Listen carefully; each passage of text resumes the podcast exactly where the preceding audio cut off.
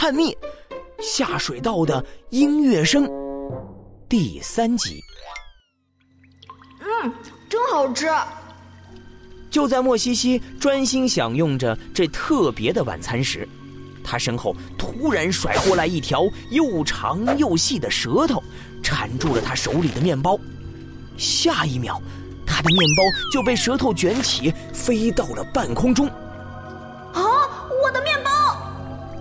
莫西西转头一看，那条舌头竟然是从身后的墙里面伸出来的，而此时的墙中央。居然出现了一个黑色的大洞，他的面包已经被扯进了洞里，而黑洞正在逐渐缩小。莫西西没有多想，飞身一跃，跳进黑洞。洞那边一阵强烈的白光刺得他睁不开眼，只能隐约看到一个似人非人的身影正准备转身逃跑，而那个身影的背后。竟拖着一条长长的尾巴！站住！莫西西一个飞扑，右手牢牢抓住了那条尾巴。霎时间，他感觉自己像一只咬钩的鱼，一下子被拉出去好远，然后重重摔在地上。过了好一会儿，莫西西才爬起来，他的手里只剩下一小截还在扭动着的绿色尾巴。至于那个抢面包的家伙，早已不见踪影。莫西西，你没事吧？身后传来了岳东东的声音。原来，岳东东看到状况不对，也赶在黑洞关闭前跳了进来。嗯，我没事，不过让那个抢面包的家伙跑了。你没事就好。不过这是哪呀？下水道里怎么还有这样的地方啊？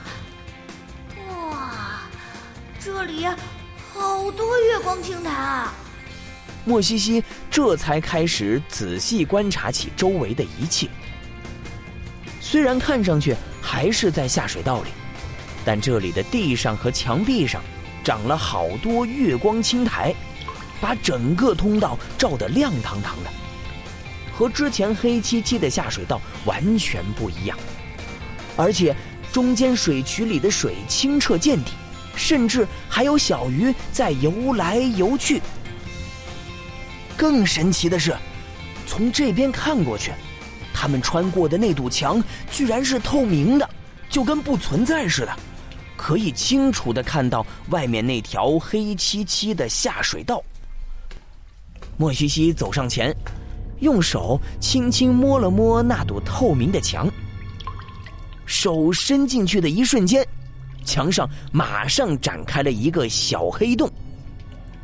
看起来这应该是某种结界或者空间魔法，从这边出去容易，但从外边进来可就没那么简单了。间魔法，那不是只有很厉害的魔法师才能使用的吗？难道？这里面住着魔法师，嗯，也许吧。但刚刚抢我面包的家伙肯定不是人类。你看，莫西西指了指地上那半截还在扭动着的尾巴，说道：“咦，好好恶心呀！我们还要继续往前吗？那当然，任务还没完成呢。半途而废可不是我莫西西的风格。咦，你听。”